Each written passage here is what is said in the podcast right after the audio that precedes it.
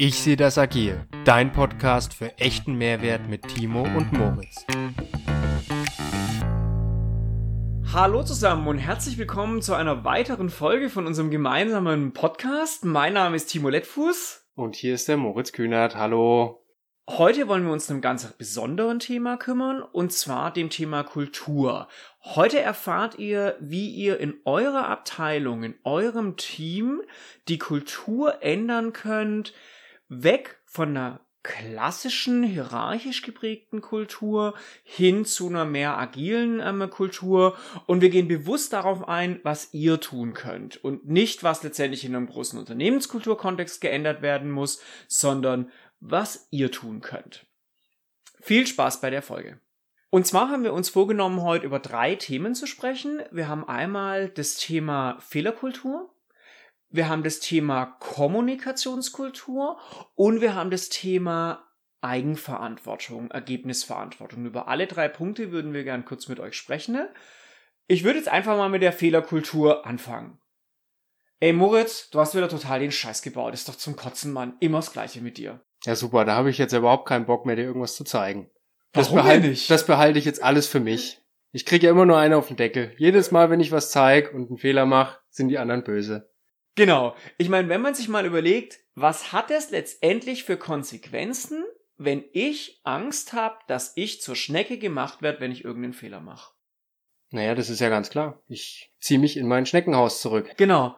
Du, also ich finde, ich hatte mal einmal so eine Fehlerkultur. Ich hatte einmal einen Chef, der mich immer zur Schnecke gemacht hat, wenn ich irgendeinen Fehler gemacht habe, weil er es als Befriedigung betrachtet hat, wenn er sich über mich stellen konnte. Und jedes Mal, wenn ich einen Fehler gemacht habe, war ich unter ihm und er über mir. Und das fand er unheimlich toll. Was hat das für Konsequenzen bei mir ähm, hervorgerufen? A, ich habe wahnsinnig viel Energie in die Überprüfung meiner Ergebnisse gesteckt. Ich wollte quasi immer, wenn ich in irgendwelche Meetings mit ihm gegangen bin, ich wollte perfekt vorbereitet sein. Das hat mich wahnsinnig viel Energie gekostet. Ich habe Ergebnisse teilweise gemieden, das heißt, ich wollte gar nicht zu ihm, ich wollte gar nicht mit ihm zusammenarbeiten. Ne? Und es war eine unheimlich komische Kultur. Es war oft ein komisches Gefühl. Ich habe mich sehr oft unter Stress gesetzt gefühlt. Ich bin jetzt seit drei Jahren in meiner aktuellen Abteilung und ich habe einen Chef, der eine absolut gute Fehlerkultur hat. Beziehungsweise wir eigentlich in dem kompletten Bereich haben eine sehr gute Fehlerkultur und mein Chef hat mich noch kein einziges Mal zur Schnecke gemacht, wenn ich irgendwelche Fehler gemacht habe. Und das ändert sehr, sehr viel. Wie unterscheidet sich oder wo drückt sich diese andere Fehlerkultur aus? Wie nimmst, wo nimmst du das überall wahr? Außer, dass er dich nicht zur Schnecke gemacht hat. Also ich meine, als allererstes Mal nehme ich es natürlich wahr in den gemeinsamen Gesprächen. Dass die gemeinsamen Gespräche eine ganz andere Stimmung haben und dass, wenn ich irgendeinen Fehler gemacht habe, über, der über den Fehler gesprochen wird. Es natürlich auch gesagt wird, dass das letztendlich nicht so optimal war, aber es ist keine persönliche Herabsetzung letztendlich mit dabei. Ich merke das natürlich bei uns auch im Team, was diese Fehlerkultur und was diese psychologische Sicherheit bedeutet, nämlich wenn einer im Team mal einen Fehler macht, dass er von dem anderen oder dass er von der anderen Gruppe oder dass er von der Gruppe nicht zurechtgewiesen wird. Ich war mal in einem Seminar, da wurde uns zum Thema Fehlerkultur gesagt, wenn bei uns jemand einen Fehler gemacht hat, dann applaudiert das ganze Team und sagt, juhu, du hast was probiert, es ist schiefgegangen, aber du hast was gelernt. Ja, das kenne ich noch aus der Schule früher. Da haben die Lehrer auch gesagt, es gibt keine dummen Fragen und wenn ihr was nicht verstanden habt, dann sind da bestimmt noch 15 andere in der Klasse, die das auch nicht verstanden haben. Die trauen sich nur nicht zu melden. Da hast du recht.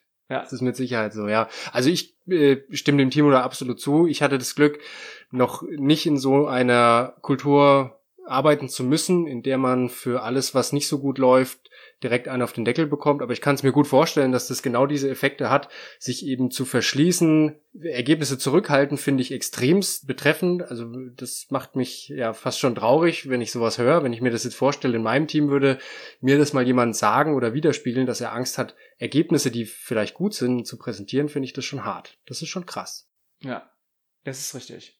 Und wie lässt sich so eine Fehlerkultur verändern? Sagen wir mal, der Startpunkt in einem Team ist, wir haben nicht so großes Vertrauen in das Gegenüber, dass wenn ich ihm was zeige und er ist anderer Meinung, dass das zu einem positiven und konstruktiven Feedback führt. Was ist da ein Kernpunkt? Ich glaube, es kommt stark auf die Rolle an, wer du bist. Bist du der Moderator, wie ich jetzt als Scrum Master, oder bist du der Chef? Mhm. Wenn du der Chef bist, musst du, glaube ich, ganz arg stark auf dich selber achten. Du musst schauen, deine Wortwahl, dass du jemanden anderen einfach nicht blamierst, dass er nicht das Gesicht verliert. Das ist vor allem, wenn du ihn öffentlich kritisierst. Also es ist ganz arg schwierig, jemanden öffentlich zu kritisieren. Und dass du ihn einfach ermutigst, dass wenn jemand einen Fehler gemacht hat, es positiv zu sehen, dass du etwas gelernt, dass er etwas gelernt hat, dass wir letztendlich, dass er weitersuchen soll, dass er es letztendlich nochmal neu machen soll, dass es dir wichtig ist, dass er ein Ergebnis gebracht hat und wir das Ergebnis beurteilen können und genau, dass du letztendlich einfach weitermachen sollst. Bist du letztendlich jetzt wie in meiner Rolle eher der Moderator und musst schauen, wie es letztendlich im Team ist, also wie sich letztendlich die Teammitglieder untereinander umgehen, mache ich es oft so, dass wenn zum Beispiel gerade jemand sagt, wie du gesagt hast, es gibt keine dummen Fragen, sondern nur dumme Antworten. Und es beginnt jemand mit einer Frage und sagt, das war jetzt, ist jetzt vielleicht eine dumme Frage, aber ich möchte sie jetzt trotzdem mal stellen. Dann grätsch ich als Moderator sofort dazwischen und sag, Axel, es gibt keine dummen Fragen. Du kannst keine dummen Fragen machen.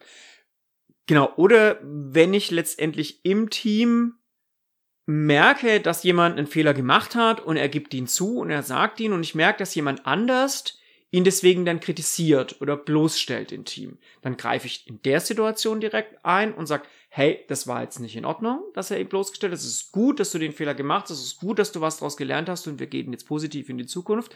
Und auf der anderen Seite schnappe ich mir danach natürlich noch denjenigen, der ihn bloßgestellt hat und reflektiere letztendlich, was er gemacht hat und gebe ihm das als Feedback. Und in letzter Konsequenz, liebe Freunde, ist ja das ein Kernpunkt unseres Lieblingsthemas, unseres Lieblingsinstrumentes, der Retrospektive. Und hier eine Plattform zu bieten, auf der auch sowohl die positiven Ergebnisse als auch die Dinge, die vielleicht nicht so gut gelaufen sind in den letzten zwei, drei, vier Wochen durchgesprochen werden. Und es können theoretisch auch individuelle Fehler sein. Und da gibt's auch ein ganz interessantes Instrument, das habe ich im Laufe meines Trainings mitbekommen. Das ist kein Instrument, aber man kann sich so ein bisschen vorstellen, es gab ja früher oder gibt es immer noch so Rabattmarken, die man sich in so ein Heftchen einklebt.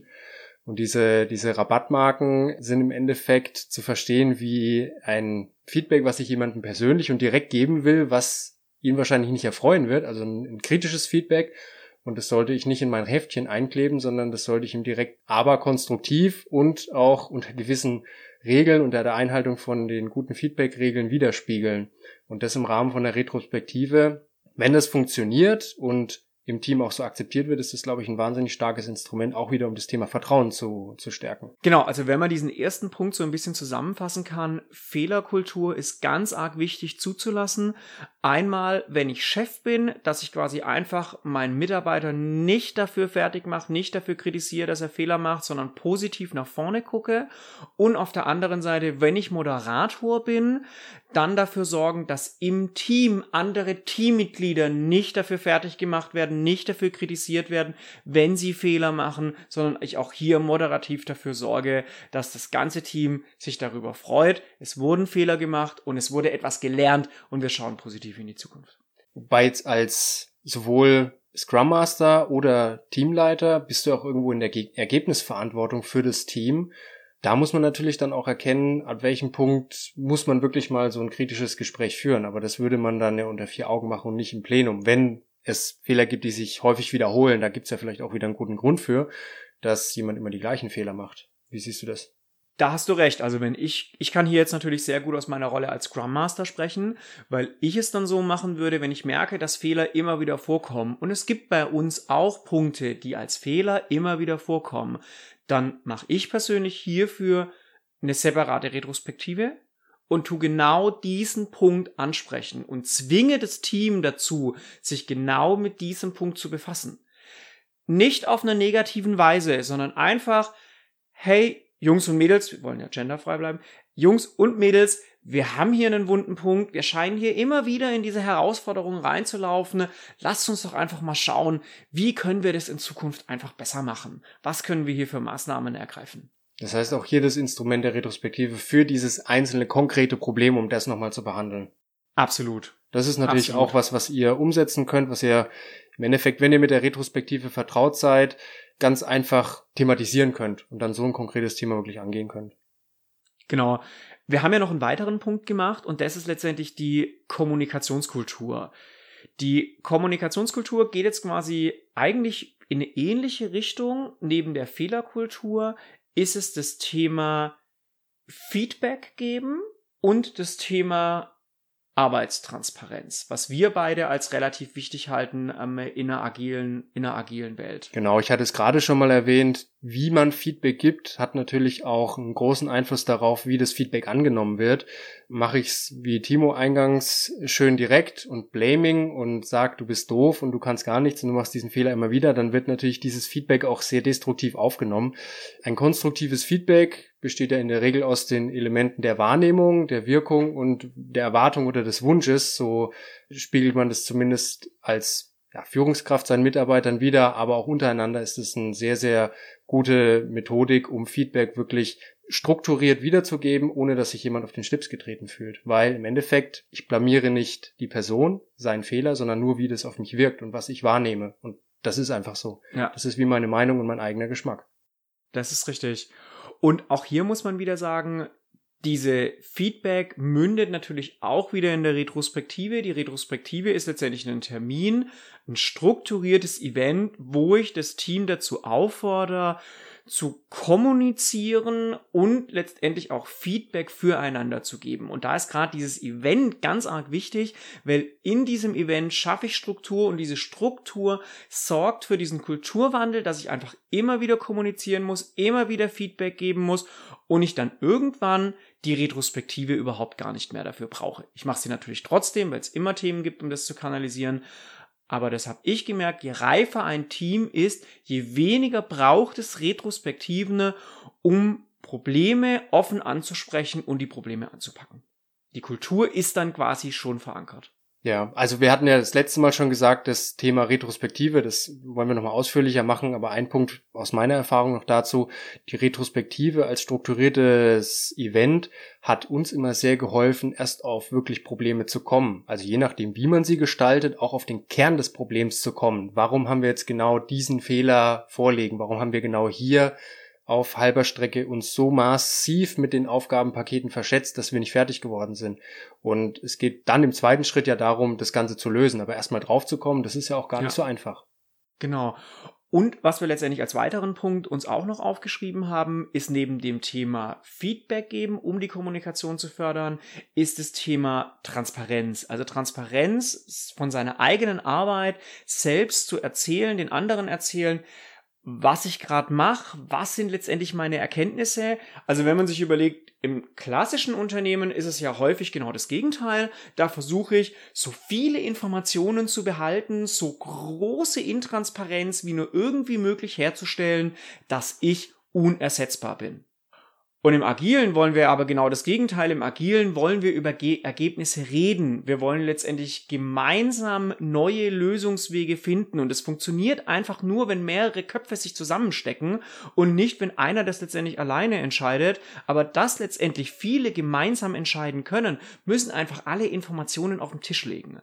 Und deswegen ist die Transparenz von Arbeitsergebnissen so unheimlich wichtig.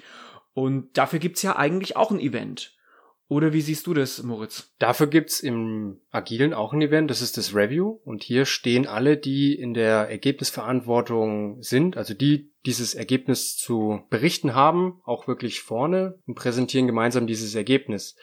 Und was aber eine ganz wichtige Voraussetzung ist, um nochmal darauf zurückzukommen, was der Timo gerade gesagt hat, diese Transparenz bedingt meiner Meinung nach ein gemeinsames Ziel im Team. Wenn das Team an einem einzigen Ziel gemessen wird, hat es gar kein Interesse daran, diese Informationen zurückzuhalten. Also einzelne Mit Mitglieder haben kein Interesse, diese Informationen zurückzuhalten.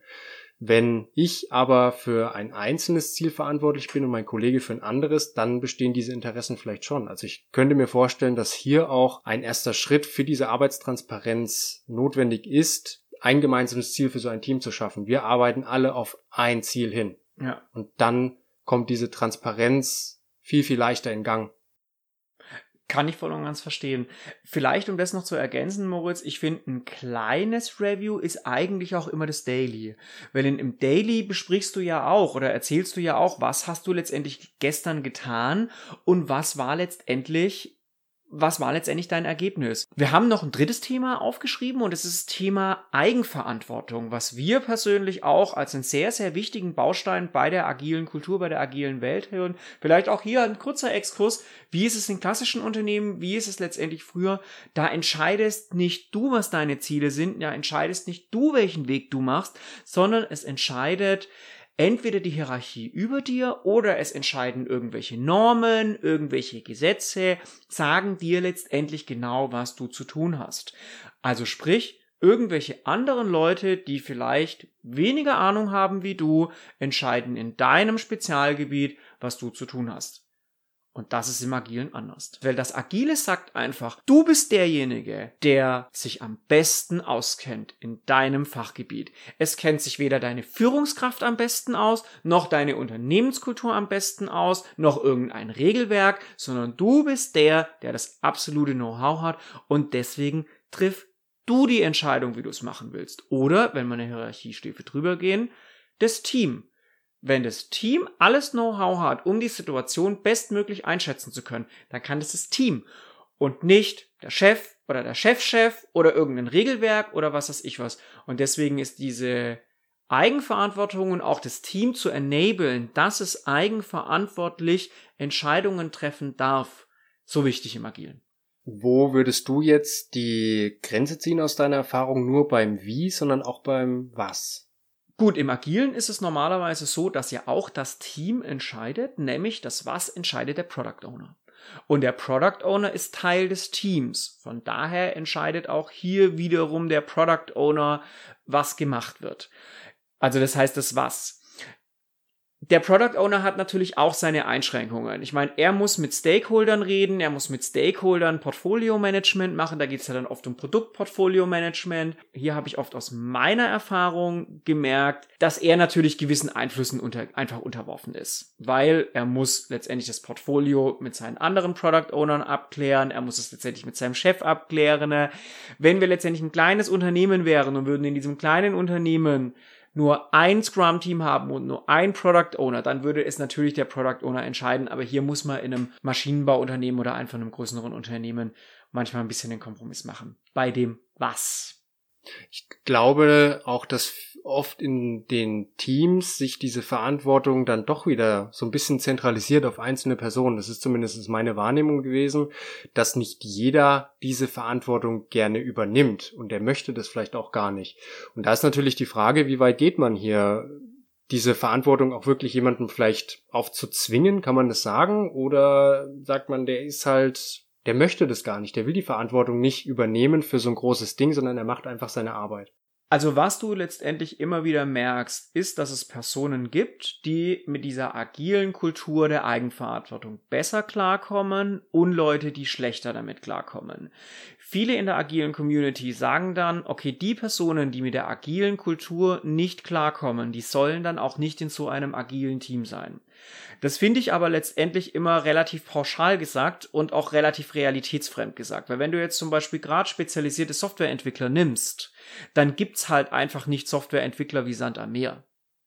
Und du kannst nicht einfach sagen, ich tausche den einen Softwareentwickler gegen den anderen aus, geschweige denn davon, dass ich es letztendlich als moralisch auch nicht richtig halte, sondern du fängst dann erstmal an, mit so einer Person zu arbeiten. Ne?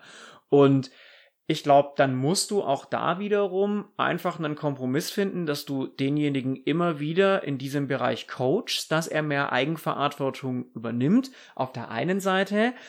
Auf der anderen Seite du es dann aber natürlich auch akzeptierst, wenn du zwei Entwickler hast, der eine geht stärker Richtung Eigenverantwortung und der andere geht weniger Richtung Eigenverantwortung, dass der mit weniger Eigenverantwortung sich an den mit mehr Eigenverantwortung einfach dranhält. Wir sehen hier auch, wie die drei Themen, die wir gerade bearbeitet haben, also zum einen die Fehlerkultur, die ähm, Kommunikationskultur. Und die Eigenverantwortung zusammenhängen. Wenn jemand keine Eigenverantwortung übernehmen will, kann das natürlich auch damit zusammenhängen, dass er Angst hat, für Fehler verantwortlich gemacht zu werden. Und wenn die Kultur im Endeffekt es ihm ermöglicht, Fehler zu machen in seinem Verantwortungsbereich, dass er dann auch lieber diese Verantwortung übernimmt, weil er merkt, ich kann mich dadurch weiterentwickeln. Durch das Feedback, was ich bekomme. Da hast du recht. Und letztendlich kommen wir auch da immer wieder auf das Thema Coaching zurück, dass du letztendlich als Führungskraft und auch als Scrum Master diese agilen Werte immer wieder coachen musst. Es gibt natürlich Leute, wo dir das leicht fällt, die von ihrer Persönlichkeitsstruktur her eher eine feste Persönlichkeitsstruktur haben. Das heißt, die haben einfach schon den Selbstwert, dass sie sagen, hey, wenn ich einen Fehler mache, dann ist es okay, dann werde ich deswegen nicht gleich in den Boden gestürmt. Oder du hast letztendlich eine eher ängstliche Person, die letztendlich gelernt hat, dass sie für Fehler verantwortlich gemacht wird wird, dass sie letztendlich, dass Fehler schlecht sind, dass Fehler nicht toleriert werden. Mit so einer Person hast du natürlich einen größeren Aufwand, diese agilen Werte, Fehlerkultur, Feedbackkultur, Eigenverantwortung ihm zu verankern, wie eine Person, die die von ihrer Persönlichkeitsstruktur einfach schon ein bisschen mitnimmt. Und da bist es du als Verantwortung, als Chef oder als Scrum Master, das halt dann einfach in die Wege zu leiten. Ne? Oder dann halt auch einfach dafür sorgen, dass derjenige sich vielleicht ein bisschen an jemand dranhängen kann im Team, wo diese Eigenschaften schon hat. Okay, dann würde ich einfach noch mal kurz eine Zusammenfassung machen von dem, was wir gesagt haben. Fehlerkultur, Kommunikationskultur und Eigenverantwortung halten wir für die Hauptstellhebel, wo ihr in eurem Team und in eurer Abteilung wirklich die agile Kultur verankern könnt. Fehlerkultur bedeutet als Chef, Macht eure Mitarbeiter nicht dafür fertig, wenn sie irgendwelche Fehler machen. Ermutigt sie dazu dass sie zwar einen Fehler gemacht haben, aber doch gelernt haben und es nächstes Mal bestimmt besser machen könnt. Seid, wenn ihr Moderator seid und ihr merkt, dass das Team einzelne Personen für Fehler kritisiert oder sie blamiert oder niedermacht, greift ein, reflektiert, was hier gerade passiert, dass der eine für seinen Fehler gerade fertig gemacht wird und so weiter. Fördert eine Kommunikationskultur. Fördert, dass gegenseitig Feedback gegeben wird, gerne in der Retrospektive, fördert eine Arbeitstransparenz, dass Ergebnisse sichtbar gemacht werden, dass man gemeinsam über Ergebnisse reden kann und gemeinsam neue Ergebnisse und Lösungen finden kann und sorgt für Eigenverantwortung, sorgt dafür, dass Entscheidungen bei der Einzelperson oder im Team getroffen werden und nicht durch irgendein Regelwerk oder durch eigen, irgendeine übergeordnete Instanz. Wenn ihr diese drei Punkte beherzigt, habt ihr schon ein ganz großes Stück Agilität in euer eigenes Team gebracht. Damit du keine Folge verpasst, folge uns auf LinkedIn, Instagram und Facebook und bleibt verdammt nochmal agil.